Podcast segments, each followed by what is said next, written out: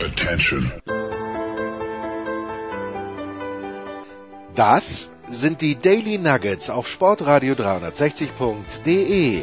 Kurz, knackig, sinnfrei. Gemäß unserem Motto: hart in der Sache, nicht im Nehmen. Heute mit dem Blick auf den US-Sport.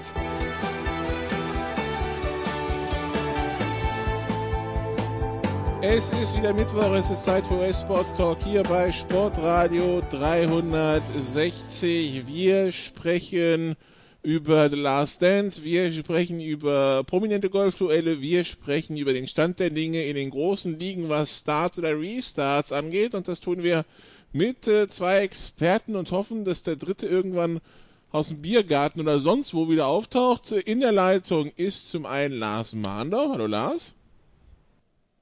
Guten Abend. Und auch in der Leitung Sebastian Swoboda. Hallo Sebastian. Ja, hallo Nikola. Ja, wie gesagt, Salmita irgendwie im Biergarten versumpft. Wir wissen es nicht. Wir haben schon äh, Helfer dahin rausgeschickt, die ihn äh, zurückholen sollen und dann vielleicht zu uns in den Podcast. Wir hoffen, dass die bis dahin erfolgreich sind. So, dann sprechen wir mal, während Cell bei The Last Beer ist, äh, über The Last Dance. Äh, Lars, ähm, ja, die letzten zwei Folgen haben wir gesehen zur großen Enttäuschung von Cell. Die Periode der von Jordan bei den Washington Wizards war jetzt nicht Thema, sehr überraschend. Ähm, dafür haben wir diverses gelernt über The Flu Game und so weiter und so fort und natürlich die Diskussion, die sich danach entwickelt hat, irgendwie blieb dann, ähm, hätte es, also wäre ein Run auf den siebten Titel möglich gewesen, ja, nein. Ich meine, 20 Jahre danach kann man sich natürlich drüber unterhalten. Was ist bei dir hängen geblieben von den letzten zwei Folgen? Oh, ähm, erstmal, wie dermaßen hässlich diese Utah Jazz Trikots und äh, Artikel und weiß ich nicht was alles waren. Also die fand ich damals schon irgendwie komisch mit diesem lila, weiß, irgendwas. Die fand ich, äh, ich habe mich immer schon gewundert, wie, wie hässlich sowas sein kann, äh, damals so in NBA-Spielen rund um die Jahrtausendwende. Ich habe festgestellt, das war gar nicht erfunden, die waren tatsächlich so hässlich. Aber ich stimme dir ja. zu. Also das ist irgendwie so, ja, die tiefsten, also ich habe ja auch immer versucht, so mal für Abwechslung zu sein und dann eine Mannschaft, die gegen die Bulls spielt, aber mit den Trikots, na gut. Ähm, ja, was fällt einem auf? Also ich muss halt sagen, ich habe ja auch nicht nur jetzt die Fernsehserie geguckt, die Dokumentation, sondern auch das Ganze drumherum ziemlich intensiv noch mitgenommen, was an Podcasts da war und so weiter. Und da hast du ja noch ein bisschen mehr auch mitbekommen an den Sachen. Ich habe mir auch teilweise noch äh, die Spiele, die dann so ein bisschen auch zitiert wurden, angeguckt. Und was mir halt aufgefallen ist, ähm, dass man sieht, wie oft die Bulls im Grunde an, einer, an einem Scheitern vorbeigeschrammt sind und trotzdem hat es mich nicht überrascht, dass sie es gewonnen haben. Also egal, wo du jetzt guckst, bei welchem Finale du anfängst, im Prinzip, wenn du, wenn du das Finale, sagen wir mal, die, die 91, das 91er Finale und das 96er Finale würde ich rausnehmen. Und alle anderen Serien, da gab es immer so einen Punkt, wo es hätte kippen können. Und wo es dann vielleicht auch nochmal jetzt bei den äh, letzten dann auch ins Spiel 7 hätte gehen können. Und jedes Mal haben sie das Ding gewonnen. Und jedes Mal hat Jordan ihn den Kopf aus der Schlinge gezogen. Äh, mit einer Ausnahme 93 hat er nicht den Kopf aus der Schlinge gezogen, da war es dann John Paxson. Aber äh, ansonsten, wenn du dir das halt angeguckt hast, das Flu-Game, wo er, ja, also, wobei, also ganz ehrlich, das ist für mich, das ist nicht das Flu-Game, ähm, es war das Foot Poison Game. Flu war da überhaupt nicht involviert. Wer übrigens äh, ja, aber so wurde es halt, so, so damals halt genannt, ne? Ja, ist ja schon klar. Aber wer übrigens einen festen Magen hat, der äh, soll sich mal das Aftershow oder die Aftershow Podcast Shows von äh, Ryan, äh, nicht Ryan Rossillo, ähm, ach, wie heißt der denn? Von Jalen Rose und äh, David Jacoby angucken, äh, anhören und angucken. Ähm, da wird nämlich erklärt, was Michael Jordan damals mit der Pizza gemacht hat, um sicherzustellen, dass nur er diese Pizza alleine isst. Ähm, viel Spaß dabei. Und äh, ja, dann eben auch das Spiel, äh, sein letztes Spiel, dieses äh, Spiel 6, wo Scotty Pippen im Grunde nicht mehr laufen kann. Da fragst du dich dann auch, da sagt dann Pippen ja irgendwann, im Grunde konnte er eigentlich gar nichts mehr machen, nur die Jazz haben es nicht gemerkt. Da frage ich mich dann halt immer, wie, also man hat's ja gesehen und äh, auch damals wird's ja auf der Tribüne irgendwie Beobachter gegeben haben oder Scouting-Staff oder was auch immer. Und da gibt's dann ja überhaupt keine Reaktion oder Tipps oder Informationen dazu, dass man vielleicht im Prinzip jeden Angriff über Pippen laufen sollte und ihn äh, irgendwie versuchen sollte, da äh, ja ähm, kaputt zu machen. Also das war schon insgesamt einfach beeindruckend und ähm, ja, es war eine sehr, sehr schöne Zeitreise, fand ich. Ähm, hat auch ein paar ja, schöne Ideen auch für mich jetzt so gebracht, was man vielleicht auch mal so als Podcast oder so machen könnte.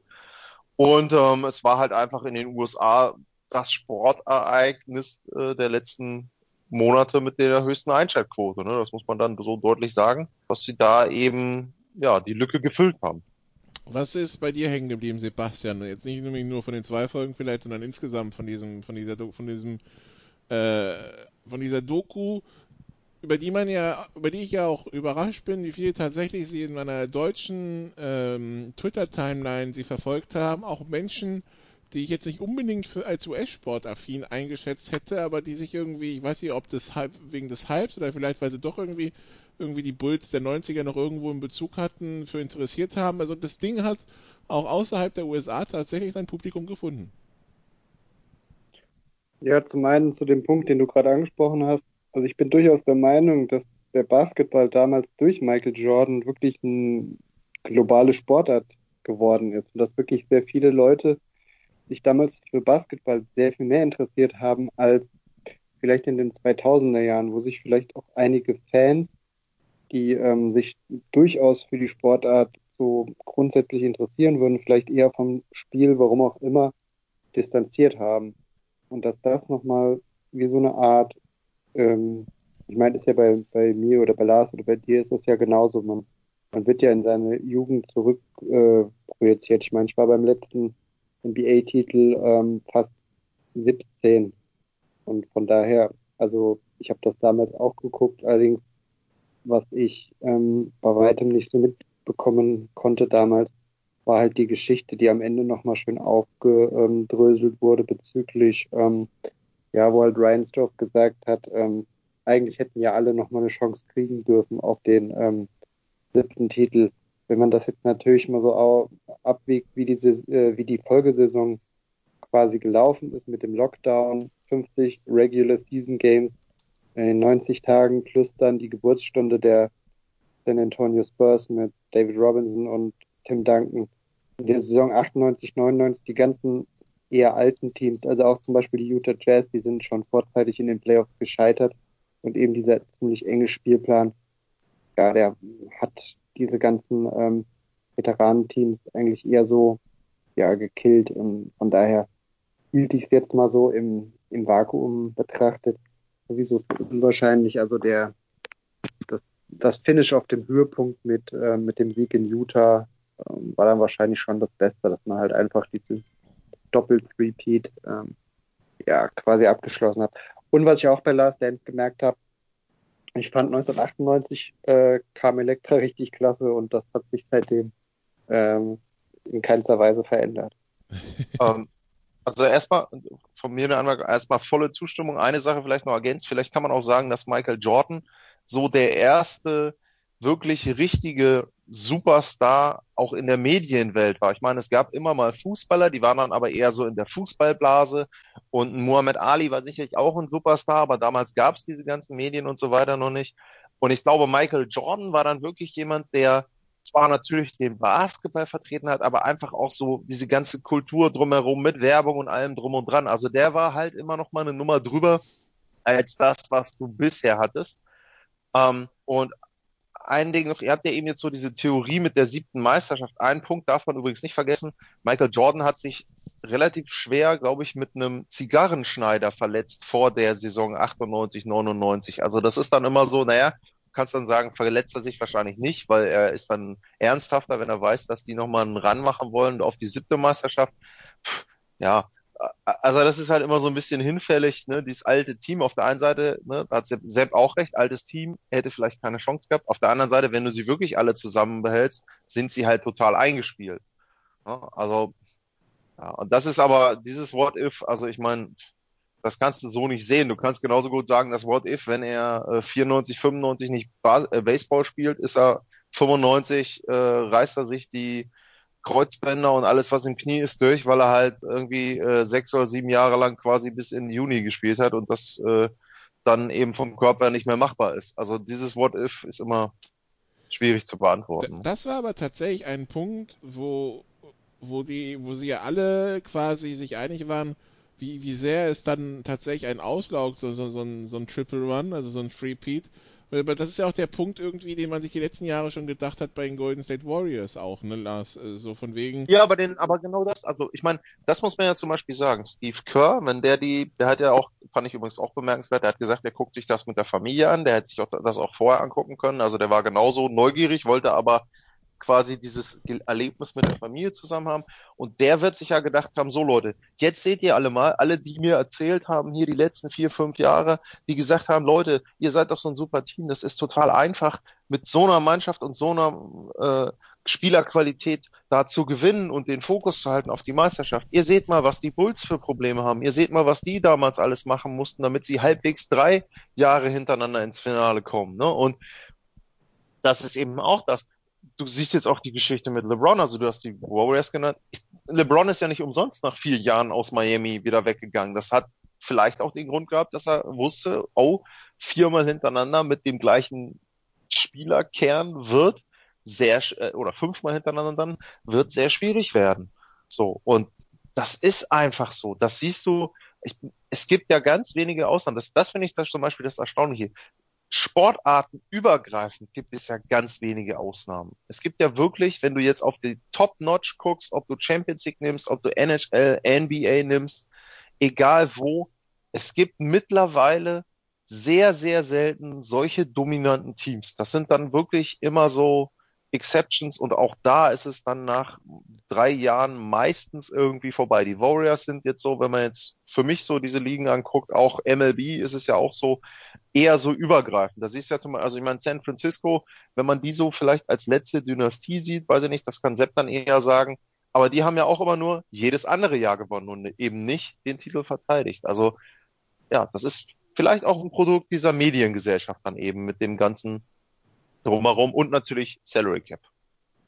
Und natürlich Salary Cap, genau. Aber ja, das, ähm, die, dieses Phänomen, dass es wirklich dann äh, an die Substanz geht, das äh, scheint in der Tat dann äh, so sportartübergreifend auch zu, so zu sein und vor allen Dingen, es ist auch nicht nur irgendwie eine körperliche Sache, sondern wenn du quasi dann einen Monat Pause gehabt hast, dann weißt du, du, du darfst dich halt dann nochmal, also es ist dann wieder der nächste zehn Monate Marathon. Also allein schon die Motivation dann wieder zu finden, sich zu quälen und zu sagen, okay, wir haben es jetzt dreimal gewonnen, jetzt nochmal ein viertes Mal, das ist also, das ist auch wahrscheinlich eine Kopfsache. Also das ist das ist auch etwas, was ich, weil, weil es ja in der German Football League haben mit, äh, mit, mit Braunschweig und, und Schwäbisch Hall, die sich da halt betteln, sich jedes Jahr nach dem German Bowl wieder hinzustellen, nach vier Wochen, gerade als Amateure und dann sich dann wieder hinzustellen und zu sagen, okay, die ganze Vorbereitung und der ganze Marathon, bis es dann wieder von April bis Oktober Spiel, Spiel, Spiel heißt und dann ja, dieses Ziel vor Augen, das, ähm, das ist das, was mir am schwersten erscheint. Ähm,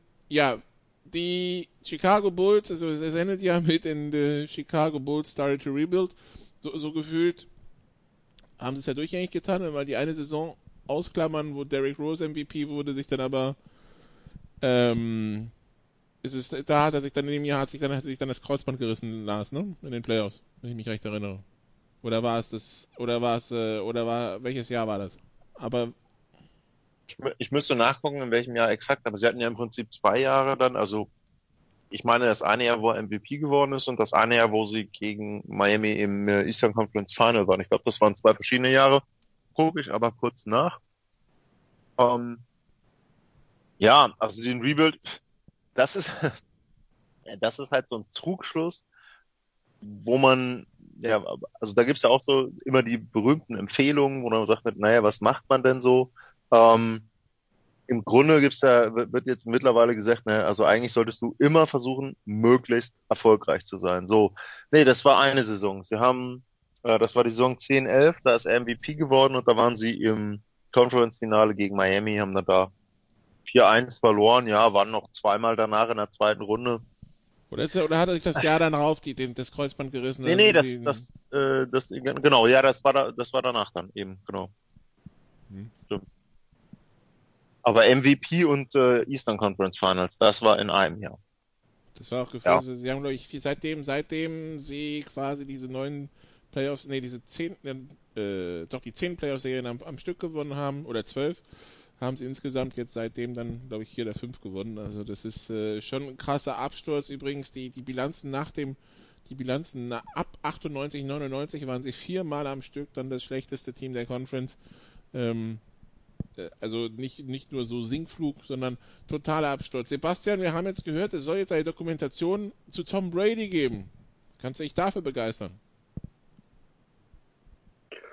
Ähm, ich persönlich, nee, eigentlich war, ähm, ja, insofern, ja, vielleicht ist es interessant. Ich weiß halt nicht, wie das halt aufgebaut wird, ob, ob dann halt wirklich auch die, die komplette Geschichte, also wie er so als ja, äh, Reservespieler von Drew Bledsoe äh, vom Super Bowl Held wird und halt wie dieses ganze, ähm, diese ganze Maschinerie, ähm, Brady Belichick in Verbindung äh, mit den Patriots und auch diesem ganzen System NFL und eigentlich immer jahrelang richtig gedraftet und die Spieler richtig ausgebildet und immer wieder das Championship-Team geformt, trotz eben diesen ja, schweren Bedingungen mit Salary Cap. Eigentlich sind alle Teams von der Papierform her einigermaßen gleich finanziell aufgestellt, aber dann halt trotzdem, wie sich dann diese ja, Vorteile zugunsten von New England rausgestellt haben. Vielleicht ist das noch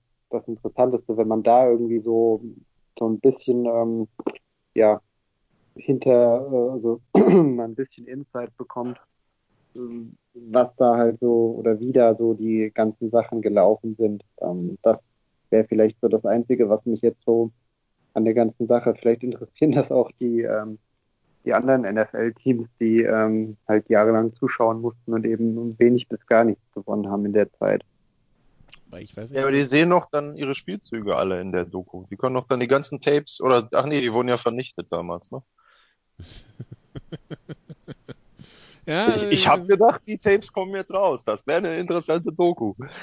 Ja, das, äh, ich bin gespannt, ich bin gespannt auf, ähm, auf so den, den einen oder anderen Aspekt. Ich meine, die die eine Geschichte mit den Luft, mit der Luft, äh, mit der Luft in den Bällen, die, wo, wo er dann sein Handy zerstört hat und vier Spiele gesperrt wurde, das ist bestimmt, das wird auch nochmal interessant. Das ist jetzt nicht so, dass es nicht auch ein paar Kontroversen um Tom Brady gibt, ähm, die spannend werden. Ich, mich persönlich würde interessieren, wie Bill Belichick, also, was, was, ob wir so quasi so, so einen Bill Belichick sehen, so der, der offen redet wie Phil Jackson, aber äh, ja, schauen wir mal, was dabei rauskommt. Apropos Tom Brady, äh, Sebastian, der hatte jetzt am Wochenende zusammen mit Phil Mickelson ein Golfduell gegen Tiger Woods und Peyton Manning. Ähm, Im Regen von Florida, der Regen war so das Einzige, was nicht so ganz mitgespielt hat, also das Wetter. Ähm, ansonsten muss ich sagen, zumindest die ersten zehn Löcher, bis äh, dann irgendwie mein, mein Stream ausgesetzt hat, äh, doch äh, interessante Unterhaltung, vor allen Dingen weil drei Golf gespielt haben am Anfang und, und ein vierter uns quasi eine Sightseeing-Tour über den Golfplatz beschert hat. Das war nämlich Tom Brady, der am Anfang gar nichts getroffen hat, ne? Ja, das kann man so sagen. Und ähm, Brady als Brady und Manning als als durchaus ähm, auch also gar nicht mal so schlechte, äh, solide, einstellige ähm, Handicapper. Ähm, und halt eben dieses Duell Tiger gegen Phil und Brady gegen Manning war ja dann halt die optimale Paarung mehr oder weniger. Die haben halt auf dem ähm, Medalist Course vom, von Tiger Woods, ähm, dem gehört dieser ähm, der Kurs und auch der Platz. Und es war auch Tiger irgendwie sehr wichtig, dass er auf quasi seinem Untergrund ähm, spielen durfte. Und ja, jemand wie Tom Brady, der hat halt wirklich, also die Front Nine waren halt wirklich extrem sehr schlecht. Auch das, was er eigentlich imstande ist, da zu leisten. Der hat halt wirklich einen, einen rabenschwarzen Tag mehr oder weniger erwischt. Angeblich hat er am, am Vormittag 18 Loch gespielt und war, hat nie wahnsinnig trainiert auf diese, auf dieses TV-Duell mehr oder weniger.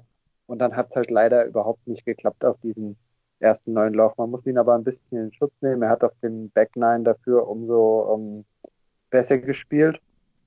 Gerade vom Abschlag, was dazu geführt hat, dass halt eben in diesem äh, Modus. Also man muss dazu sagen, auf den ersten neun hat jeder seinen eigenen Ball gespielt und auf den zweiten neun konnte man nach dem Abschlag entscheiden. Dann musste man zwar ähm, abwechselnd schlagen, aber da hat man des Öfteren sogar Bradys Ball vom Tee nehmen können, weil dann halt eben Nicholson den Ball ins Grün geschlagen hat, so ungefähr. Also da hat er sich eigentlich sehr gut aus der Affäre gezogen, wobei man halt sagen muss, äh, es war halt für mich als Zuschauer ziemlich schön zu sehen, was, was für ein genialer Golflehrer eigentlich Phil Mickelson ist, weil der hat ja Brady eigentlich jeden Schlag vorgekaut, sobald es in Richtung Grün geht, hat ihm jede Welle rausgelesen, hat gesagt, so, guck mal, da, das Gras wächst in die und die Richtung, du musst den und den Punkt anspielen und dann geht es von links nach rechts und so weiter. Das, das war schon ziemlich beeindruckend. Ah, der, der Platz, dieser Medalist-Kurs, der ist halt auch für die Handicap-Klassen, wo, wo Manning und Brady äh, sich bewegen, eigentlich viel zu schwer. Also da, da geht halt jeder, da muss man eigentlich Handicap 5 oder ähm, ja eher so in Richtung Handicap 0, also Pro gehen, dass man da einigermaßen zurechtkommt. Also ich selber würde mir da gar nicht zutrauen zu spielen. Also ich würde da auch völlig untergehen, obwohl was ja dann der Oberhammer war, wo Brady äh, vom Tee den Teich gefunden hat. Und das war, glaube ich, das mit Abstand breiteste Fairway mit irgendwie 45 Metern oder so das hat dem Ganzen dann noch irgendwie die Krone aufgesetzt. Und genau da hat dann, äh, hat dann äh, Charles Barkley angefangen, Lars Brady komplett zu trollen und der haut dann plötzlich aus, aus 100 Metern Entfernung aus dem Feuerwehr ein, einen Schlag ins Loch. Das war dann so die, da, ich glaube, da, da ist so halb, da ist zumindest halb Twitter bei mir explodiert. Ja, das, ja. Äh, das Krasse daran war irgendwie, der, also der Abschlag ging natürlich irgendwie daneben. Dann hat er, glaube ich, einen Strafschlag hinnehmen müssen. Und der dritte Schlag, der wurde gar nicht gezeigt. Das war ja quasi sein vierter Schlag. Mickelson lag mit zwei Schlägen irgendwie in Grünnähe. Und dadurch, dass er den vierten gelocht hat, konnte halt Mickelson ziemlich aggressiv chippen, weil die vier auf diesem Paar 5 stand ja quasi durch den gelochten Schlag schon fest. Tiger hätte fast das Loch noch mit dem Eagle Putt gewonnen, dann wäre quasi dieser äh, 100 Meter, ähm, ja, dieses Birdie aus 200 Metern wäre überhaupt nicht äh, von Belang gewesen, wäre zwar ein super Highlight gewesen, aber hätte dem Team quasi überhaupt nichts gebracht. Aber so, ähm, ja, das war dann so auf einmal fing, fing so ein bisschen die Aufholjagd an, dass man dieses Loch dann äh, zwar nur geteilt hat, aber ähm, ja, auf den Back Nine ging es dann, ähm, ging es dann äh, weiter und es war auch schön, dass das Match mit One Up auf die 18 ging. Das heißt, man konnte im verregneten Florida immerhin alle 18 Löcher im, im Stream von äh, CNN International sich anschauen. Äh, Lars, du wolltest so eigentlich, die Frage ging eigentlich an dich, aber. Ja, alles gut, ähm, kein Problem. Ja, also ich, ich muss halt einfach sagen, es hat, das ist auch wieder so ein Punkt. Ich will jetzt nicht immer sagen, in Amerika ist alles besser, aber das ist auch wieder eine Veranstaltung, wo du sagst, ähm, wer sollte das in Deutschland in der Form machen? Also du hast dann da halt erstmal die beiden Mega-Golfer, die beide auch, also in dem Fall Mickelson wollt, hat eine gute Show abgeliefert, weil er gut Golf gespielt hat, weil er aber auch erzählt hat eben was, was ähm, Sepp eben schon gesagt hat, dass er auch, dass er eigentlich auch Wahnsinn, dass er im Grunde verrät er ja detailliert, wie er so ein Loch angeht und wie er dort eben analysiert und was er da alles beachtet. Äh, also da könnte ja auch, sage ich mal, ein Profi-Golfer ein bisschen was rauslesen und dann gucken, okay, ich weiß in Zukunft, wie der das macht. Äh, dann Tiger Woods hat im Prinzip seine Show, nämlich sein Spiel sprechen lassen. Der hat nicht so viel an diesen Interaktionen äh, teilgenommen. Dann hast du die beiden Quarterbacks aus dem Football, du hast mit Justin ähm, Thomas, äh, doch, war Justin Thomas. Der, ne, der, der, der, der, der, der am Feld war und analysiert hat, das war Justin Thomas, ja genau. Genau, ja, du hast mit Justin Thomas ähm, nochmal einen Supergolfer, der dann da auch, auch schöne Sprüche mit, mit äh, teilweise rausgehauen hast. Und dann hast du diesen Basketball Hall of Famer, der aber auch, das finde ich übrigens auch, also ich habe jetzt nicht alles, jedes Detail davon von Barkley immer gehört, was er gesagt hat, aber ich fand auch seine Golfanalyse nicht wirklich schlecht.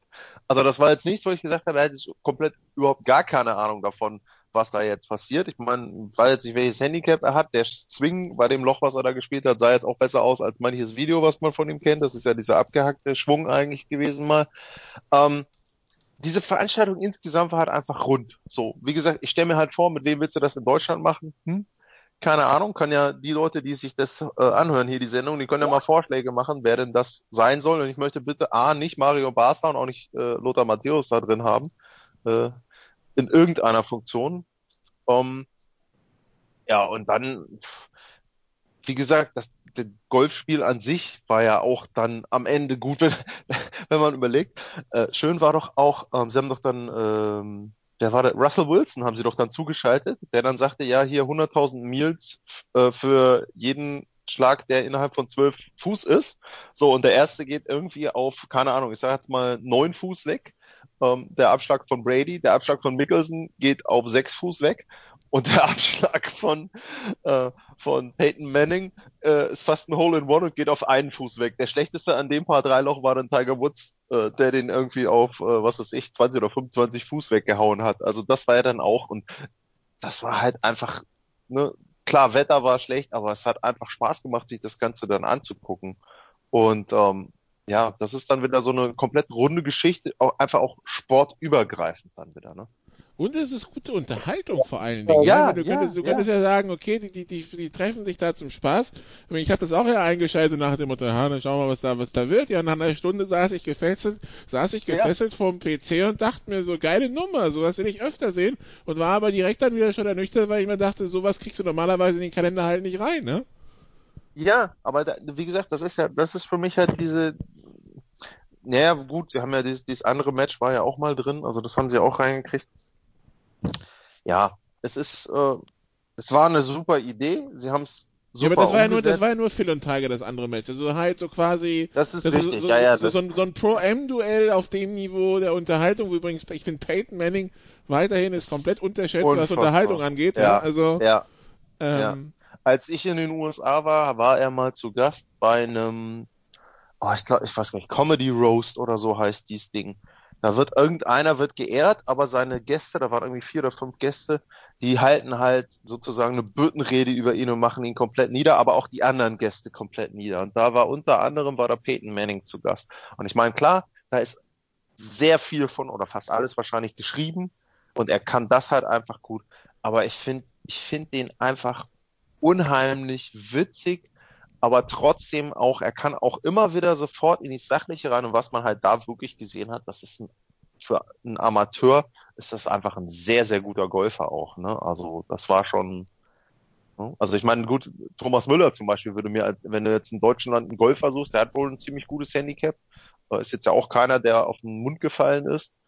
Ne? So, das wäre dann jemand, den man da vielleicht äh, mit, mit einbinden könnte. Keine Ahnung, Oli Kahn, aber das ist wahrscheinlich wieder too much. Ähm, aber ja, ich, ich verstehe, was du meinst. Aber so, so, so, so, zum Beispiel Tony Romo würde ich mal gerne so eine Veranstaltung sehen. Ja. Ja, aber der ist zu gut, weil der hat ein, der hat ein Plus-Handicap. Der könnte als Matchplay gegen Tiger oder Phil halt einfach so spielen, wird dann vielleicht 5 und 4 verlieren oder so. Aber ähm, Romo hat ja auch, keine Ahnung, ich glaube, US Open Quali war er einmal im Finalturnier oder auf jeden Fall hat er da ein paar Runden quasi überstanden. Ähm, was ich noch sagen wollte, also was wichtig ist zu erwähnen, was ihr eben angerissen habt, also The Match 1, äh, Tiger gegen ähm, Phil, ähm, da in, in Vegas, ähm, Thanksgiving an äh, 2018 muss das gewesen sein. Das war halt, ähm, da gab es ja durchaus einiges an Kritik und genau diese Kritik, die hat man ja jetzt hier äh, quasi alles umgemünzt und ist halt nun mal so, Golf ist halt zum einen Volkssport in den USA, aber auch zum anderen wird das medial komplett anders betrachtet als bei uns jetzt hier in, in Deutschland. Also in England oder so ist das auch Volkssport, da würde das auch anders gesehen. Aber ich meine, diese Kritik, die dann von The Match 1 aufkam, wo ja nur so ein paar Interaktionen kamen mit irgendwelchen Prop-Bats und so, die ja auch, aber im Prinzip langweilig waren, wo es dann halt auch vorher geht, ja, das und das Loch und das und das müssen sie machen und so. Und das ging ja jetzt hier schon ähm, ja so, so ein bisschen mehr ins Detail, aber grundsätzlich muss man sagen, also ich hatte jetzt nur noch eine, ähm, eine, einen Podcast gehört nach ähm, The Match, da war noch, Produ war noch ein Producer von, von CNN eingeladen, der übrigens äh, darauf bestanden hat, dass es keine Regenpause gab, sondern man hätte pünktlich angefangen. Die Tea Times wurden irgendwie am Vormittag nochmal um zehn Minuten verlegt und das wäre eigentlich alles glatt gelaufen und so. Und äh, die haben dann äh, im weiteren Gespräch irgendwie rausgefunden, also diese Form des, also wenn man so, wie wir das jetzt am Sonntag gesehen haben, wenn man so Golf spielt, das sind eigentlich genau diese Events, äh, wo man halt einfach im Fernsehen auch die, die Topquoten erzeugen kann. Das geht halt quasi zurück wie früher in England. Da gab es auch diese alten äh, ähm, Meister, die dann gegeneinander diese Matches ausgetragen haben. Und da sind teilweise mehr Leute hingekommen zu diesen Matches, als dann zu einer Open Championship oder so. Und ich meine, wenn man sich jetzt mal im, im, im Golf anschaut, die wichtigste Veranstaltung im Golf ist der Ryder Cup. Und der Ryder Cup ist halt ein Teamwettbewerb. Ne? Das sind halt keine langweiligen 72 Loch ähm, äh, Zählspielturniere oder so, sondern das ist halt ein, ein Wettbewerb. Und, und, und diese Wettbewerbe, die haben sich auch die Frage gestellt, so nach dem Motto, das hätte man ja die letzten sechs Wochen jeden Dienstag oder Mittwoch, da haben sie schon irgendeinen Wochentag gesucht, der ganz gut passt und von wegen gibt ja kein Monday Night Football und so, könnte man ja den und den Tag nehmen, ähm, dass das dann auch so zukünftig halt einfach irgendwie versucht zu etablieren. Und ich meine, vielleicht hat man jetzt durch diese Aktion das dann halt auch geschafft, dass man halt einfach irgendwie das in den Kalender noch, noch einbauen kann. Jetzt nicht diese, diese alternative äh, Pro Golf äh, sondern einfach diese, diese Matches irgendwie versuchen da, ja, zu, zu etablieren, um das halt irgendwie doch äh, populärer, noch populärer zu machen. Und wir wollen nicht vergessen, das Ganze natürlich für den, äh, für den guten Zweck. Äh, es wurde auch viel gesammelt für alles rund um äh, die Probleme, die in den USA rund um die Coronavirus-Pandemie äh, entstanden sind. Von daher durchaus also äh, auch was Gutes bei rumgekommen, wobei ich immer wieder beeindruckt war und Heike Ulder war es ja auch, wie dann plötzlich irgendein Promi angerufen hat und gesagt hat, hier 50.000 oder 100.000, wenn du das schaffst, ja, bitte sehr. Wenn so, es so funktioniert, ist doch auch schön. Wir machen eine kurze Pause und dann sprechen wir über das, was äh, in den drei Major Ligen, die für eigentlich die aktuelle Zeit im Betrieb sein sollten, passieren wird. Äh, wir sind gleich wieder da. Was kommt? Wer gewinnt? Wo geht's weiter? Unser Blick in die Glaskugel.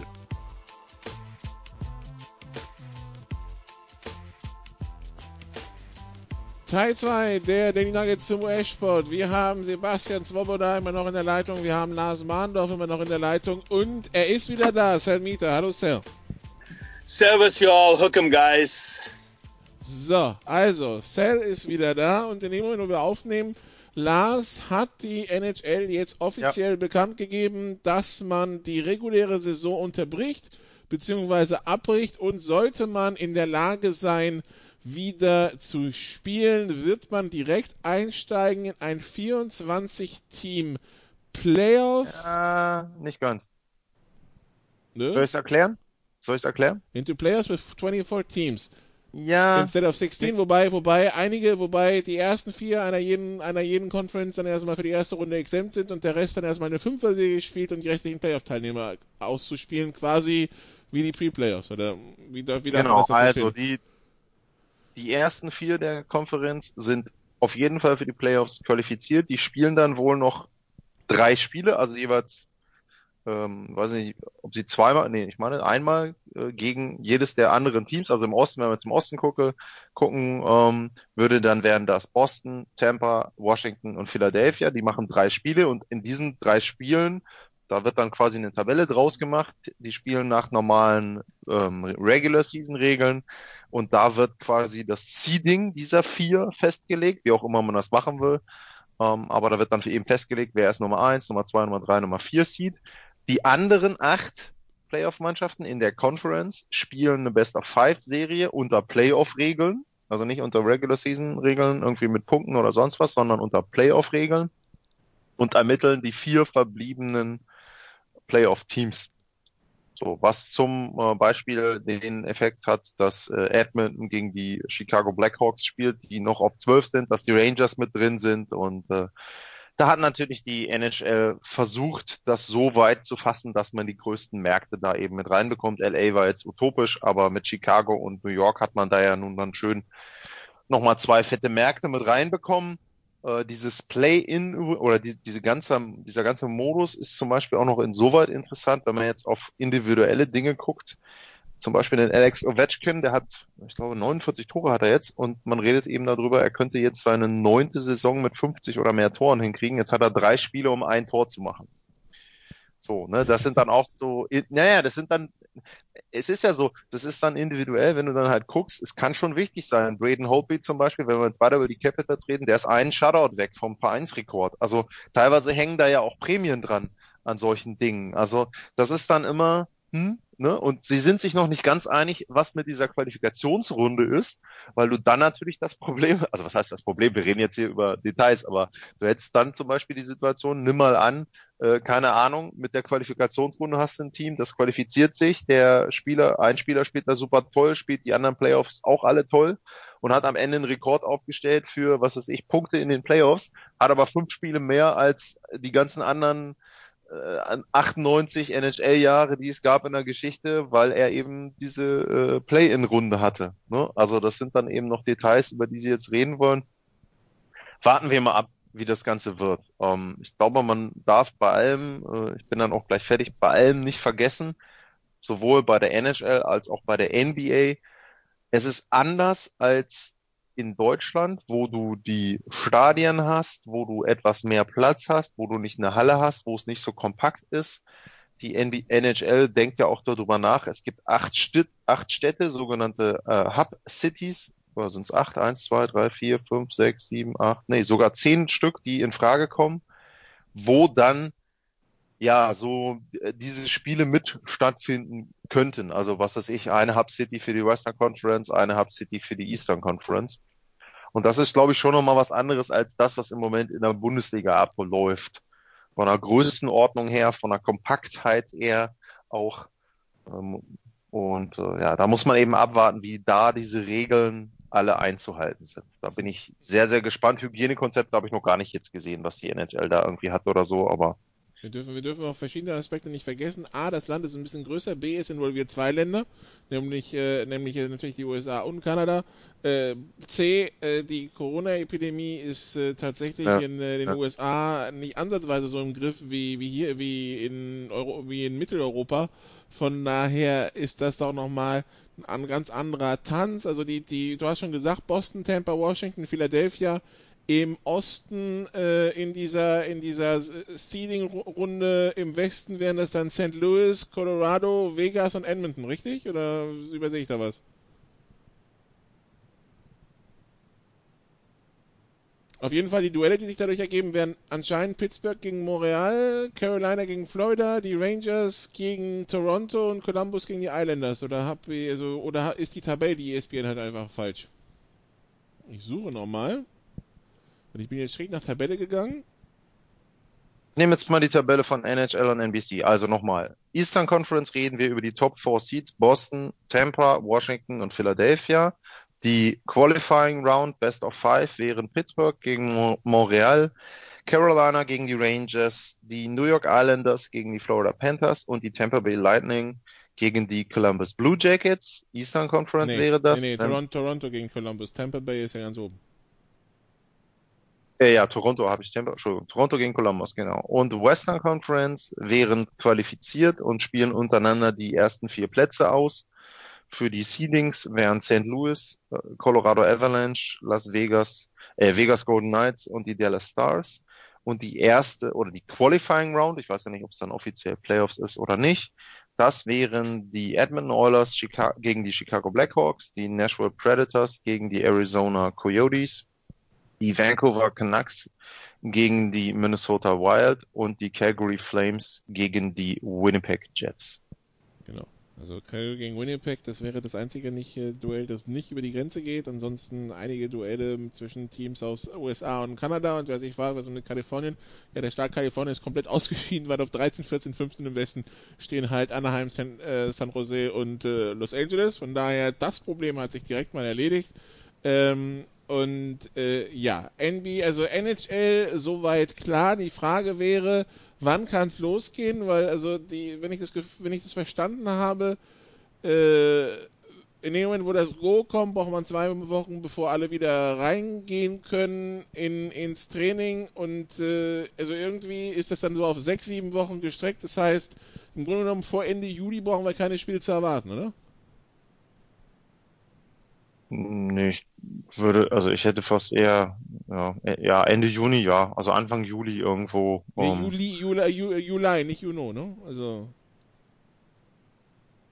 Ja, dass es Anfang Juli losgeht mit den ähm, Vorbereitungen. Also dass du dann spielst irgendwann Mitte, Ende Juli, je nachdem. Genau. Ja, kann ich dir aber ganz ehrlich, das kann ich dir äh, im Moment, da würde ich, da, da sind wir dann wieder bei dem, was du vorhin gesagt hast. Äh, Du musst erstmal abwarten, wie die Situation sich in den USA und auch in Kanada entwickelt.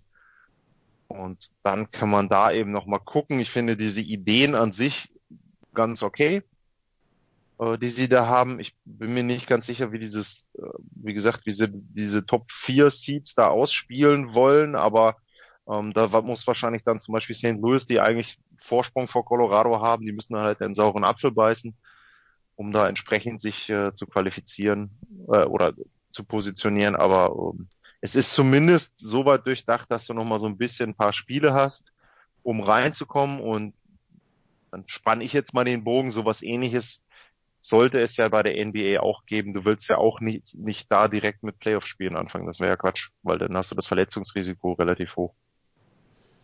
Sal, wäre so ein Format für die NBA, die ihr überlegt, äh, alle möglichen Spiele im ESPN Wide World of Sports Complex in Orlando zu spielen, wäre das Mhm. was für ein NBA Restart? Well, yeah, I mean, I mean, we spoke about it a couple of weeks ago. It's all, you know, of course, the health and safety, and then of course logistics doesn't make sense. Um, I read somewhere, maybe Lars, you can confirm that you know they talked about like, okay, does it really start in June, or do they need time to train? Do they need to practice? Um, but Same, also im Grunde, da jetzt ein, äh, einhaken, im Grunde das gleiche wie bei der NBA. Also wenn Sure. es das gibt, brauchst du irgendwie einen gewissen Rahmen von, sagen wir jetzt mal zwei Wochen, wo du dich treffen musst, wo du langsam wieder ähm, reinkommst ins Training. Dann gibt's ja die Quarantäneregeln. Also ich meine, ich bin kein Mediziner, ich weiß nicht, wie das Ja. da alles gehandelt wird. Ähm, es wird nicht sofort losgehen. Yeah, and also plus they're top athletes, and they all have you know million dollar homes.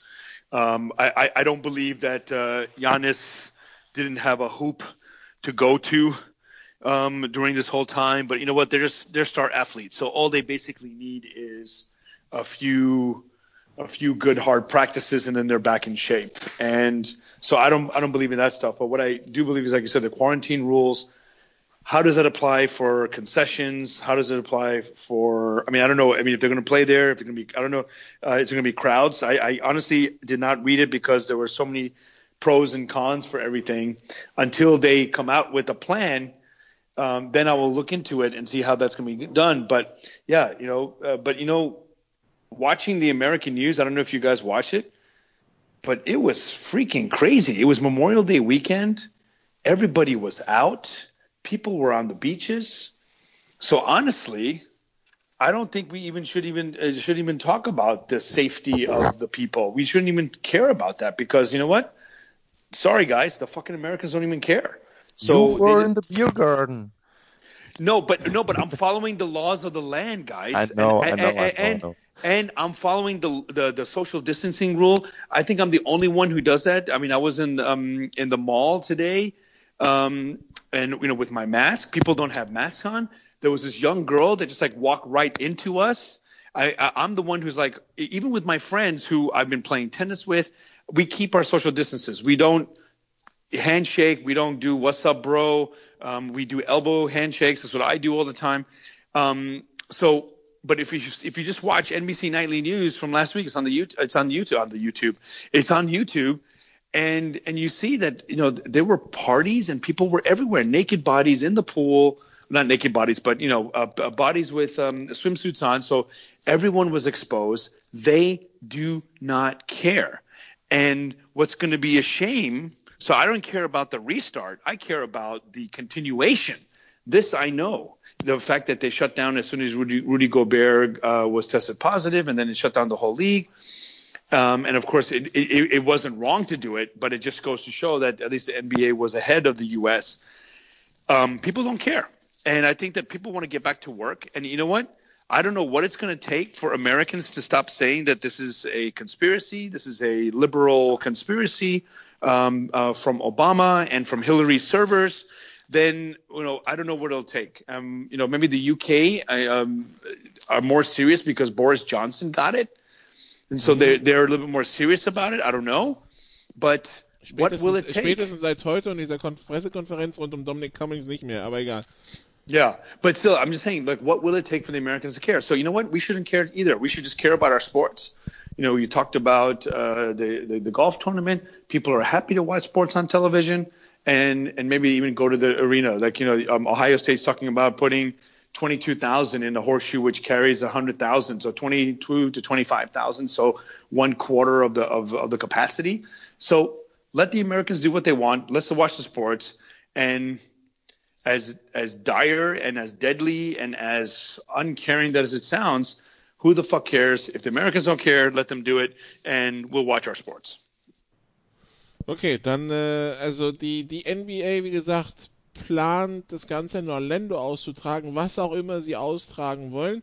Den, in den Modus lassen sie sich noch nicht, also äh, über den Modus hat man sich noch nicht geäußert und wie das funktionieren soll. Sebastian, was aber zumindest anscheinend die ganzen Commissioners bei der Regierung äh, durchbekommen haben, ist, dass Athleten aus dem Ausland, die für NBA, MLB, NHL, äh, WTA, ATP und PGA spielberechtigt sind, anscheinend raus, rausgenommen wurden per Exemption aus den diversen Einreiseverfügungen, äh, die normalerweise dafür sorgen würden, dass sie nicht einreisen können. Das heißt, zumindest auf, äh, auf administrative Ebene scheint man da nicht sich in den Weg stellen zu wollen. Die Frage ist halt, gerade für europäische Athleten, tue ich mir die, tue ich mir dieses Chaos in den USA dann halt an, ne?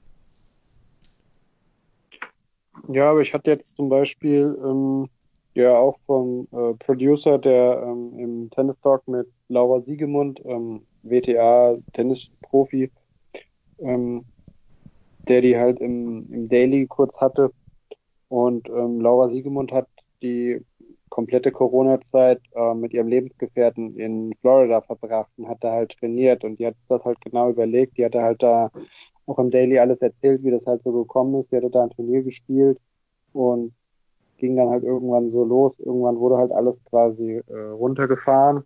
Und da haben sie sich halt überlegt, ihr Lebensgefährte stammt aus Italien, sollen sie jetzt nach Italien? Da, ist, da war halt ähm, ja quasi der, ähm, der Virus schon ähm, ja, ziemlich akut und in Florida fühlten sie sich halt einigermaßen sicher und dann sind sie halt quasi da geblieben und sie selber wird jetzt auch in ähm, Deutschland bei diesem äh, bei dieser Professional Tennis Challenge mit mit äh, diversen ähm, Herren und Frauen ähm, bei diesem Turnier wird sie auch teilnehmen. Da ist ja auch genau das, was du gesagt hast. Ähm, davon ist sie quasi auch betroffen. Also sie kann einfach so einreisen und muss sich nicht äh, in in Quarantäne begeben. Das ist jetzt erstmal ein erstes gutes Zeichen, ähm, dass es jetzt schon mal so weit ähm, ja, gekommen ist. Gut, in der MLB zum Beispiel, über die haben wir jetzt noch gar nicht gesprochen. Da sind halt auch ziemlich viele, ja, gerade so aus Mittelamerika, die wahrscheinlich nicht alle in den USA geblieben sind.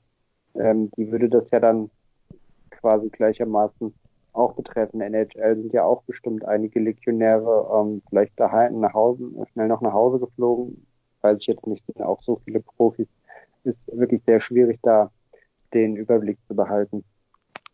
Ähm, kleine Anmerkung von mir übrigens, was ähm, bei der NBA hochkommt im Moment. Also die NHL hat ja das Konzept, dass nur noch die spielen, die dann auch noch Playoffs spielen könnten. In der NBA gibt es jetzt erste Stimmen, zum Beispiel von Damian Lillard, dass er sagt, naja, also ähm, wenn es jetzt nicht mehr möglich wäre für mein Team, die Playoffs zu erreichen und es nur noch darum geht, keine Ahnung, wir machen jetzt irgendwie noch drei Spiele, damit sozusagen die, die Playoffs spielen warm sind, da mache ich nicht mit, da spiele ich nicht. Was ich übrigens auch verstehen kann, was übrigens genauso sein wird für äh, Overseas Player. Also es wird ja keiner aus Europa anreisen, äh, der jetzt irgendwie in der NBA spielt und dann weiß, äh, also ja, wir machen jetzt noch drei Spiele, wir können eh nicht die Playoffs spielen, da fliege ich doch nicht rüber, riskiere irgendwie Corona zu kriegen, riskiere mich zu verletzen und, mal, und äh, es geht um nichts mehr. Ne? Also da muss man bei der NBA auch wieder ein schlüssiges Konzept haben, um da dann das Ganze sinnvoll zu machen. Ja, das muss, äh, weil Teams wie Golden State, Minnesota, Cleveland, Atlanta, Detroit, die Knicks werden halt wahrscheinlich eher keine Chance Oh. haben, Die Knicks sind nicht in den die Playoffs. Playoffs zu erreichen. Ja, das ist der, das ist die harte Realität für Salmita, dass seine Knicks nicht in die Playoffs kommen werden. Aber ja, ähm, Sebastian, MLB, die Woche der Wahrheit hat man so ein bisschen das Gefühl, wenn man die Ber- Berichterstattung liest, ne? Ja, ich habe auch jetzt eben gerade, ähm, wir nehmen ja am Dienstagabend auf und da ist gerade also durchgesickert, die MLB hat ein Angebot an die ähm, Spielervereinigung gemacht und die Spielervereinigung waren nicht sonderlich begeistert darüber. Das Angebot war halt vor ähm, 82 Spiele Regular Season und ähm, Spieler müssen auch, ähm, ja, Spieler werden ja sowieso pro Tag bezahlt, das heißt, ähm, ja, Pi Daumen, ungefähr 50 Prozent werden sie auf ihr Gehalt verzichten müssen. Dann haben sie es aber noch irgendwie so aufgedröselt, dass also die Spieler, die quasi eh nur ein bisschen mehr als das Minimumgehalt bekommen, dass die wohl noch relativ nah an ihrem Komplettverdienst sind, sondern dass halt dann die, in Anführungsstrichen Stars, also die Großverdiener, dass die halt am meisten quasi abgeben müssen. Das hat natürlich bei der Spielervereinigung nicht sonderlich ähm, für, ähm, für eine positive Stimmung gesorgt. Und die Spielervereinigung möchte wahrscheinlich lieber haben, dass die Regu Regular Season, wenn es geht, vielleicht noch irgendwie auf 100 Spiele ausgedehnt werden kann, äh, weil man dann halt auch mehr Tage zur Verfügung hat, um die Spieler halt zu bezahlen und halt eine andere ähm, Verhandlungsbasis halt auch deswegen hat. Ähm, so ist das da halt geregelt. Es besteht natürlich Einigkeit beim Sicherheits-, äh, Hygiene- äh, und Gesundheitskonzept, aber die ähm, die Einigkeit, die halt äh, überhaupt nicht da ist, das ist halt, wie die Saison finanziell halt irgendwie abgewickelt werden soll. Ähm, ja, ich rechne jetzt damit, es wird jetzt halt noch weiter verhandelt. Man hat sich auch eigentlich eine Deadline gesetzt und zwar, äh, das sollte eigentlich der 31. Mai beziehungsweise 1.6. sein. Ähm, bis dahin muss es eigentlich durch sein, weil man will ja dann das äh, zweite Springtraining beginnen, damit man irgendwie um den 4. Juli rum halt auch tatsächlich ähm, irgendwie starten kann. Ich hatte jetzt heute übrigens gelesen, in, in Japan ist der Opening Day auf den 16. Juni festgelegt worden und wie gesagt, Taiwan, Korea, die, die spielen ja schon seit paar Wochen. Ja, das ist so das aktuelle, ähm, der Stand der Dinge kann sich aber in den kommenden Tagen eigentlich noch ähm, mehrfach verändern. Was ich sehr unschön fand, war, dass gleich zu Beginn, ähm, wo wir das letzte Mal gesprochen haben, wo die Verhandlungen erst angefangen hatten, da wurden ziemlich viele Details relativ schnell, die gelangten irgendwie nach außen. Ich hatte da weniger das Gefühl, dass die ernsthaft verhandelten, sondern das war wie so eine Art Spießrutenlauf und mh, ja, das war halt irgendwie unschön und ich hätte es mir da eher gewünscht, dass die sich da einfach hinsetzen und das irgendwie besprechen und das von den Details äh, während der Verhandlungen nicht so viel nach außen dringt, sondern man kann das auch nicht mit dem CBA vergleichen. Das ist halt einfach eine Ausnahmesituation, wie sie in jeder großen Sportart halt noch nicht gegeben hat. Nun ist die MLB aber in der Situation, dass man halt keinen Salary Cap hat, sondern halt etwas andere finanzielle Rahmenbedingungen. Und da wird man dann halt sehen, ob ähm, ja, ob die Saison, ob die ähm, Spielervereinigung dann halt wirklich den Cut macht und sagt irgendwann, wisst ihr was, Owners, wir spielen einfach nicht und dann war es das diese Saison mit Baseball. Das wäre halt wirklich interessant zu sehen, ob die MLB Commission, also ob die MLB Owner vielleicht ein bisschen einstecken können und ähm, ja, dass sich dann die Waage doch in Richtung äh, Spielervereinigung ähm, senkt, äh, sodass wir halt endlich das grüne Licht bekommen, dass sie halt endlich ins zweite Springtraining gehen können. Weil selbst wenn die Superstars nur 40 bis 50 Prozent ihres äh, eigentlichen Gehalts bekommen, ist es immer noch ein Vielfaches von dem, was das Minimum Salary ist. Das dürfen wir auch nicht vergessen, ne? Bei der Geschichte. Ja, aber es ist ja dann immer so, ähm, die, die Spielervereinigung ist ja immer sehr ähm, erpicht darauf, dass halt die besten Spieler halt auch dementsprechend diese hohen Gehälter bekommen. Und ähm, ja, die ähm, sind halt jetzt erstmal mit dem Vorschlag, wie ich eben sagte, 82 Spiele und diesen Paycard halt eben nicht einverstanden. Die würden halt lieber auf 100 Spiele erhöhen, weil man dann halt ein bisschen mehr finanziellen Spielraum hat und weil dann halt, ja, 100 von 162 Spiele sind halt dann mehr als äh, 82 von, von 162 Spielen. Ähm, da wäre dann der, ähm, ja, der Verlust quasi nicht ganz so hoch, beziehungsweise man, man könnte da wohl auch mehr rausholen, aber da darf man jetzt einfach gespannt sein, wie das jetzt weitergeht. Aber ja, man muss eigentlich sagen, diese Woche sollte es eigentlich durch sein. Ansonsten ähm, wird dieses Jahr wahrscheinlich nichts mehr mit Baseball in den USA. Sal, wir haben Golf gesehen am Wochenende. In äh, zweieinhalb Wochen soll es Ja. weiter, weitergehen mit der PGA, dann in Fort Worth, Texas. Wir wissen noch nicht, wer da spielt. Wir sehen NASCAR-Rennen finden statt von den drei Ligen NBA, NHL, MLB. Welche glaubst du, sehen wir als erste wieder? Yeah, definitely golf. Um, the way that we saw uh, Nein, von den drei anderen. Also das Golf kommen wissen Oh, wir, aber sorry. von den, von den drei anderen. So what were the other three called? Sorry, uh, NBA, NBA. NHL, MLB. Oof, man, that's tough. I would say MLB because of the social distancing availability of the players. It's easier, um, you know, to keep them spread out. I mean, only once in a while you'll have a collision um, at the plate. Uh, maybe the catcher has to be uh, a little bit further back. I don't know, Seb, if you've heard of uh, um, social distancing rules on, on the field. I know that they said they want to use uh, a different kind of strike, uh, computerized strike zone to keep the umpire away uh, because he usually, you know, looks over the catcher's shoulder.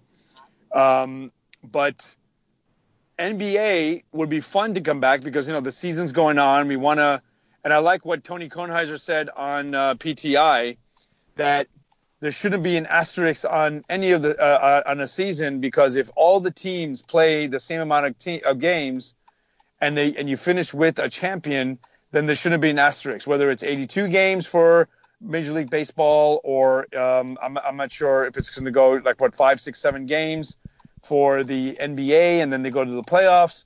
You know that's one of the one of the ideas that I saw. So whatever it is, it, it's going to be interesting. But with the NBA, ba- back to my social distancing part is every game going to be played like an All Star game, Lars? I mean, I- is, is there going to be defense? Is there going to be, um, you know, posting up? What I do you mean, do? NBA game. Yeah, you know, it's because gonna be in a, it's gonna well the first games are gonna be shitty because they are not in shape and they are not used or they are not in the rhythm. no, no, no, that's fine. That, that's fine. I'm just talking about posting up. Will Nein, also also äh, machen wir also das die Frage gab es ja auch bei der Bundesliga. Also wenn du Sport machst, dann musst du ihn so spielen können, wie du ihn vorher gespielt hast. Das heißt, dein Gesundheitskonzept muss so sein, dass du sure. da auch in der Lage bist, das zu machen. Ansonsten brauchst du das nicht machen. Also es, es will sich doch keiner Basketball angucken, wenn du keinen Körperkontakt hast. Also Ja, du willst ja World auch Rugby hat jetzt Cool. angesagt, Ja. also World Rugby hat zum Beispiel gesagt, sie könnten damit leben, wenn einzelne Länder sagen, sie, sie, sie, sie spielen ein Spiel ohne Gedränge, ohne Gassen und so weiter. Das ist dann schon ein harter Eingriff ins Spiel, weil das dann quasi siebener Rugby mit 15 Leuten. Also das, äh, das wäre das, das wäre dann tatsächlich nicht mehr der Sport, den die Leute kennen. Sowas kann ich mir für NBA und Co. eigentlich nicht vorstellen.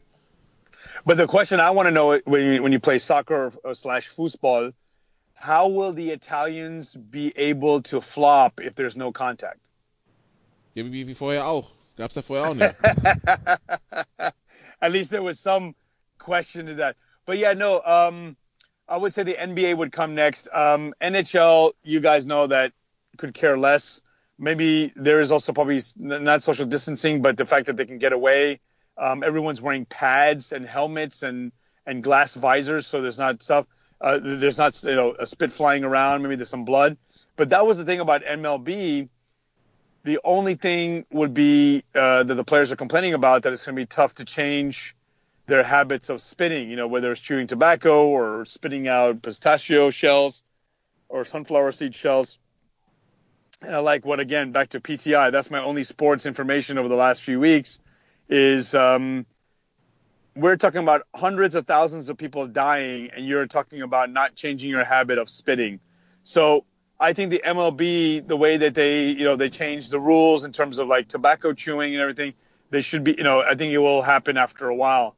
But again, seeing how people are taking, it's like, nah, this is just the Democrats' way of controlling me and and uh, Big Brother controlling me, that it won't happen. But I would like to see definitely, like I said, you know, with golf is coming back, I think Major League Baseball will be good. But I think be, I think Lars and I will both be happy, especially after watching The Last Dance, to see a conclusion to the NBA season, especially a season that has so much promises and um, um, and you know think about 1999. Even like you said, the first games were shitty in 1999. Yes, the Knicks won the, went to the finals, so that makes it even worse of a year. The fact that the Knicks can make it, but I think that in in, in a, such a short, expanded season, the desperation, the um, the urgency will definitely be there, and I think it'll be quite exciting to see who ends up winning the uh, the NBA championship. I think seeing that to conclusion um, would be the best for me, but I think MLB will come first. Okay. Dann, äh, ich sehe gerade, Mark Cuban hat jetzt äh, gesagt, alle 30 Teams sollen spielen, fünf bis sieben Spiele, bevor es dann äh, um die letzten zwei, zwei Playoff-Teams zu, zu entscheiden. Ja gut, das ist halt das genau, was einige Spieler dann nicht wollen. Schauen wir mal, wie sich das entwickelt. Besprechen wir in den nächsten Wochen. Kurze Pause, dann können wir noch unsere Mitarbeiter in unsere Mitarbeiter der Woche. Meine Zunge wird es nicht mehr. Bis gleich. Der Passgeber, der Eigentorschütze, der King of the Road, unsere Mitarbeiter der Woche.